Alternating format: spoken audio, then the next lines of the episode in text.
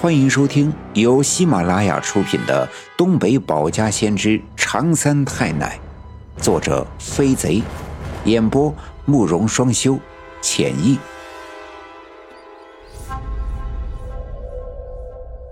第二百四十七章：刘老七推磨魂出窍，一收魂鸡脑亡革命。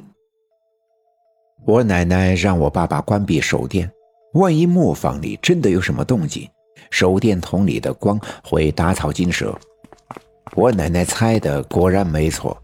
当我们刚靠近磨坊的时候，突然听见磨坊里传来轰隆隆的声音，那是我们都熟悉的声音，这就是磨盘转动的声音。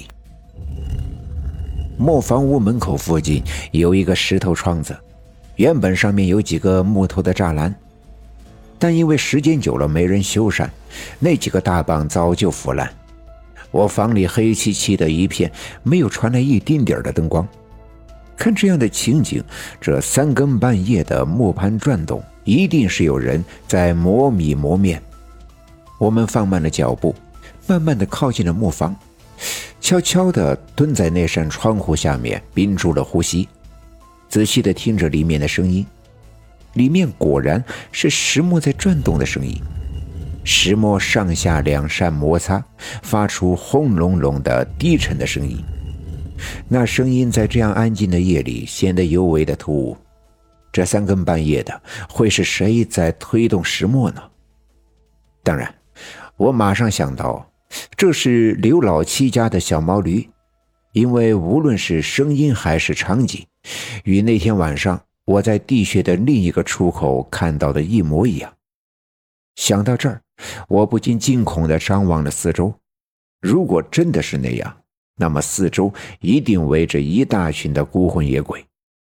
我张望了一阵，四周空荡荡的，除了黑暗便是黑暗。与那天不同，没看到任何一只鬼魂。这时候，我爸爸慢慢的站起身，头探过那个窗户向里面张望。不过，他显然什么也没看见，因为里面漆黑一片。于是我爸爸伸手摸向腰间，拿出手电，啪的一声推开开关，透过窗子向磨坊里面照射进去。啊！手电筒的电池是新换的，灯泡的功率也很大。所以啊，特别的明亮。磨坊的屋子呀，本来就不大，这束光照进去，几乎整个磨坊都亮了起来。而在这光里，我爸爸清清楚楚的看到，推动着磨盘转动的正是刘老七。刘老七低着头，面无表情，双手扶着磨杆抵在小腹上，身子向前倾，腿往后蹬。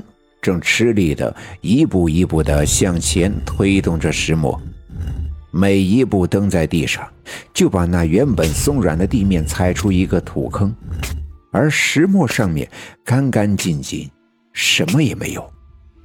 这样漆黑的夜晚，面色冷峻的刘老七，光溜溜的什么都没有的石磨，石头摩擦的轰隆隆的声音，组合成了一幅恐怖的画面。而里面推磨的刘老七并没有被“哇”的一声惊呼所惊扰，他似乎什么都没听见，仍旧低着头推着石磨。听到我爸爸的惊呼，我和奶奶赶紧站起身来，趴在窗子上向里面望去。这不看不要紧，一看呀，是吓了我们一大跳。原本就不大的磨坊里，密密麻麻的挤满了鬼魂，他们都衣衫褴褛，低着头。面色冰冷的围着石磨，随着石磨的转动，他们一个个的爬到了石磨的上面，一下子被吸入石磨上面平时用来投放黄豆的窟窿里面。不一会儿，石磨下面的凹槽便会流出黑色的液体，这与我那天看到的场景一模一样。但我并不知道，这个废弃的磨坊就是我那天看到的那个院子。